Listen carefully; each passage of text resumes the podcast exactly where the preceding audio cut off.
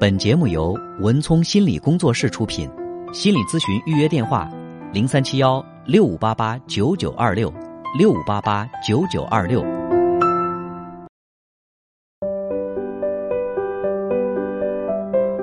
好，接下来进入我们今天的咨询师的故事。在节目进行的过程当中，大家可以拨打零三七幺六五八八九九八八参与节目。节目之外呢，拨打零三七幺六五八八九九二六来进行咨询预约。有请我的搭档高翔。文聪好，听众朋友，大家晚上好。我们在这里将以咨询师的身份跟大家讲述案例故事，同时我们会对来访者的个人信息予以保密。嗯。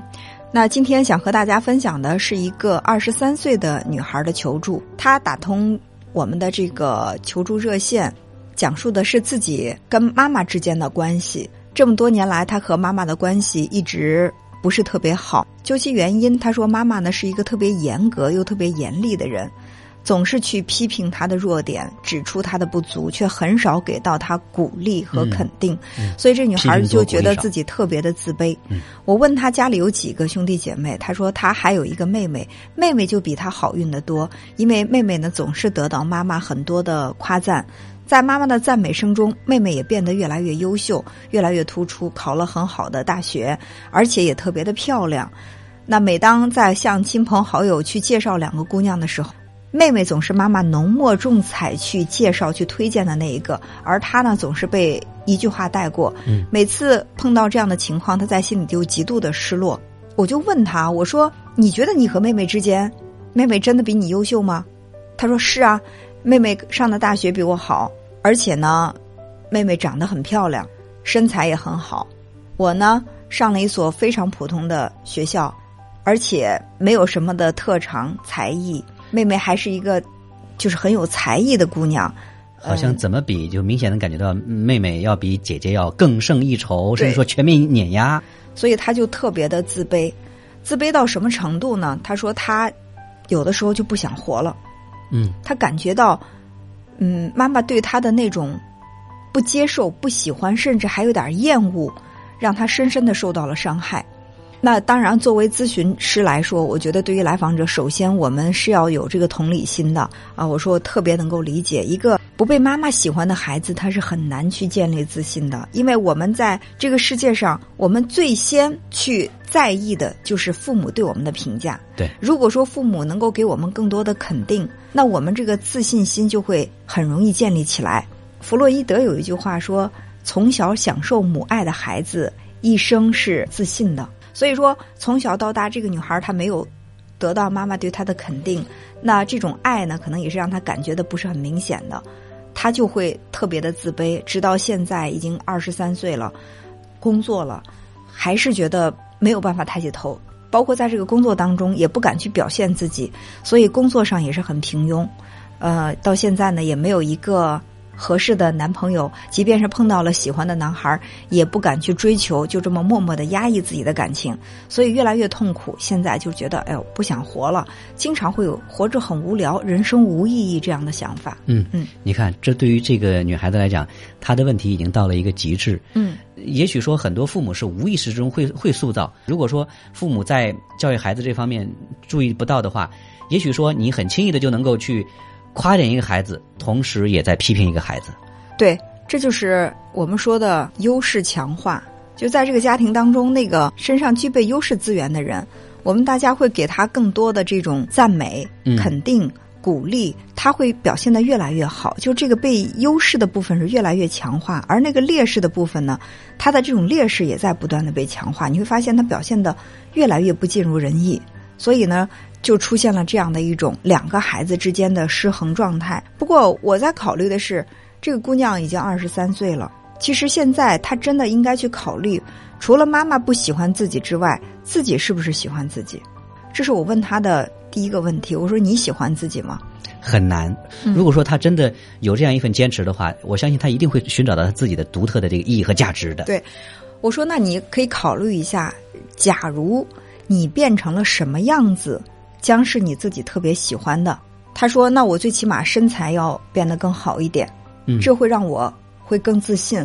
因为现在越来越少人会喜欢一个胖姑娘了。而且他说，如果我的身材够好的话，我会特别的注重衣着打扮，我会把自己打扮的更光鲜亮丽一点。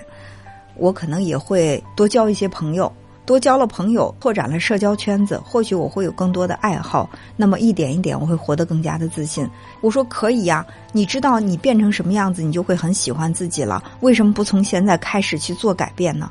他说不行啊，我减肥我试过几次了，每次都减肥失败，我就没有毅力了。呃，我就说你看哈，你刚才讲到了，因为自己胖。不漂亮，不被妈妈喜欢，你痛苦到想要去死。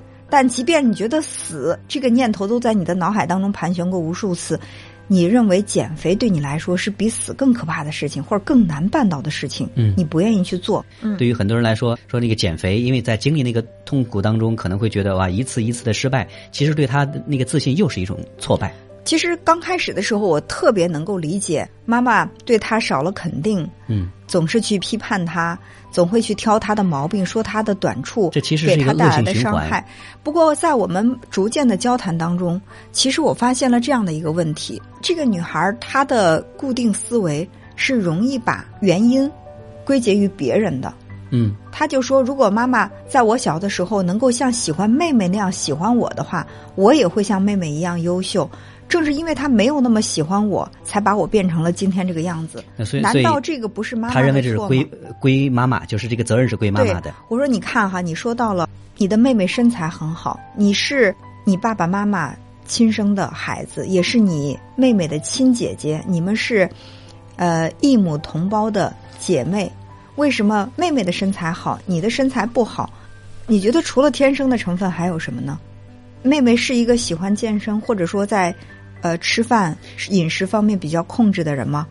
他说：“那对呀，他确实喜欢控制，因为他爱美嘛，他不想让自己发胖，所以说他就会控制。”我说：“这是他付出的努力。”还有你说到妹妹是一个多才多艺的人，他会很多才艺，也很受朋友喜欢，也是爸爸妈妈的骄傲。他说：“对呀。”我说：“那么哪一项才艺不是妹妹付出了努力之后获得的？”对，其实你也可以去获得。这些所谓的才艺都不是说爸爸妈妈夸出来的，嗯，当然是有爸爸妈妈夸的其中的一部分功劳。更重要的，其实这都是妹妹在一点一点在做出来的。嗯，所以就是尽管妈妈在你小的时候她不喜欢你，给你内心造成的那种创伤也好，给你带来的那些自卑感也好，那么随着时间的推移，我们长长大了。我可以不那么在乎妈妈是不是喜欢我，最起码我要做到一个我自己喜欢我自己的人。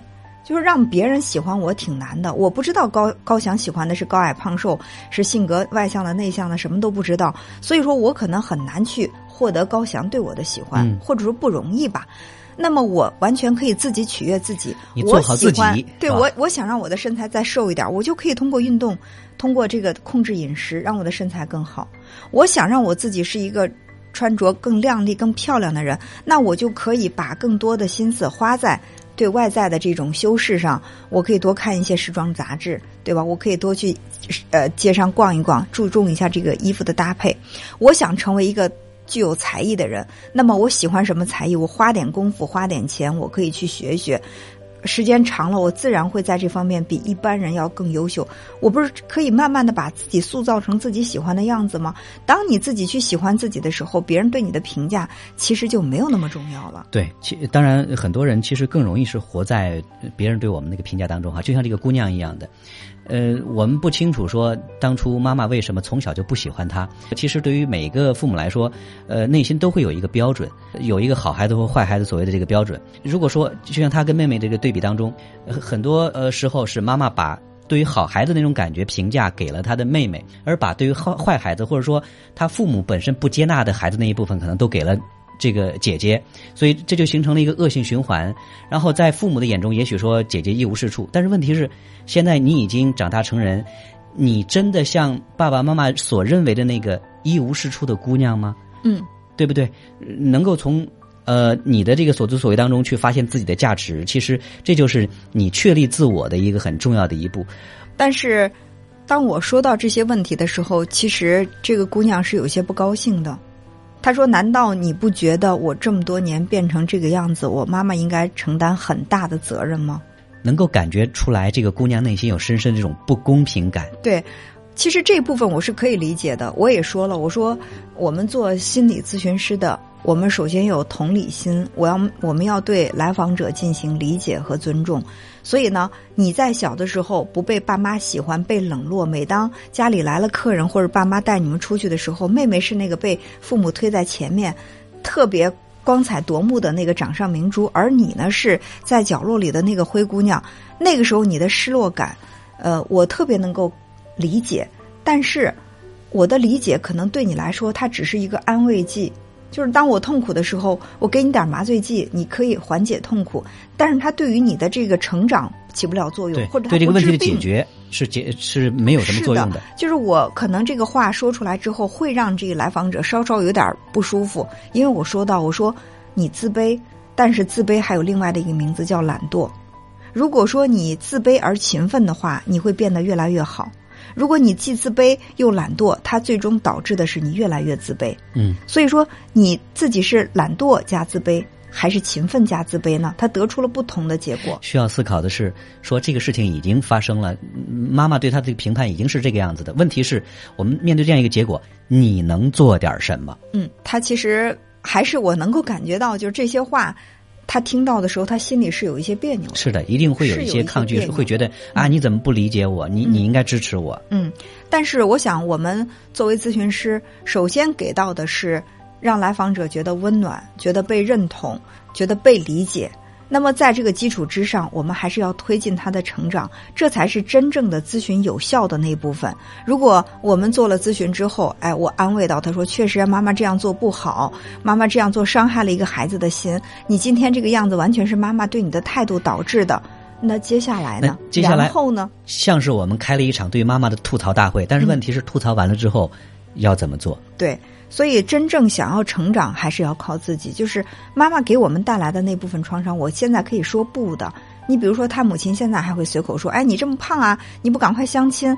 呃，等再过两年，你岁数大了，又又长得不好看，又胖，年龄又大，你更不好找对象了。”我说，每当妈妈这么这么去对你讲的时候，你完全是可以拒绝的。你可以对妈妈说：“妈妈，你这样的说法刺痛了我。”嗯，我。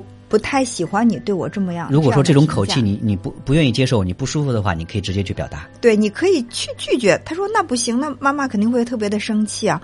我说其实你说出来，妈妈会生气，但是他生几次气，他知道你依然在坚持，告诉他我不喜欢这种说法，他也许会有意识的改变。但是你连提都不提的话，他一直觉得你是能够承受这些的，所以他在说这些话的时候会更加的随意，更加的不考虑你的感受。那么，这可能会让你更更痛苦。所以，别人对你的伤害，对你的一些让你感到很不舒服的不公正的评价，我们一分为二的看。第一呢，对方说的到底是不是跟我们的实际情况相符的？比如说，妈妈说你不够好看，说你身材不够好，说你懒什么的，那这些这些是真的吗？如果是真的话，那他如果对于我未来的成长。不利的话，我可以尝试去改变。对，那如果说这种说法让我很难受，让我觉得伤了自尊心，那我可以随时的叫停，我不接受这样的评价。我我认为把这两部分做好，这个女孩她不需要说，哎，我活不下去。其实真的可以让自己越来越好。你说这个呢，它是更多的是跟她呃妈妈之间关系的这种处理哈。嗯。呃，当然还有一部分是他要怎么去做好自己。其实他已经有明确的这种规划路线，比如说先减肥，减肥之后可能说其他的这种方式也就自然而然会有很多的这种呃变化。那有没有一个明确的这个可执行性的这种减肥计划？嗯，呃，去执行、去落实、去落地去做。呃，就像我曾经看到过一个国外的一个姑娘的减肥视频，她就是用跑步的方式，头几天那。坚持几乎坚持不下来的，说跑一场下来都要累得半死。但是半年之后，这姑娘的整个精神面貌、整个人的这个体重都发生了这种翻天覆的覆地的变化。其实改变是可以的，但是是需要一步一步去走。就像说，胖子不是一天吃成的，真是要把他要把这个身上的肥肉给甩掉，也不是一天所能够去达成的。需要时间，需要坚持。他问我了一个问题，他说：“如果我再坚持不下去的话，我该做些什么呢？”坚持不下去的时候，再坚持一下。我说：“如果坚持不下去的话，想一想妈妈对你的评价。当你感到痛的时候，你就知道我怎么样才能够让自己再往前走一步。就是所有的成长都带有疼痛，而且我们会发现，我们所有的改变都是在疼痛的状态之下，促使我们往前走的。我说，妈妈给你的这些负面的评价，它可以是伤害，也可以是激励你前进的一种动力，就看你去怎么评价、怎么看待它了。本节目由文聪心理工作室出品，心理咨询预约电话：零三七幺六五八八九九二六六五八八九九二六。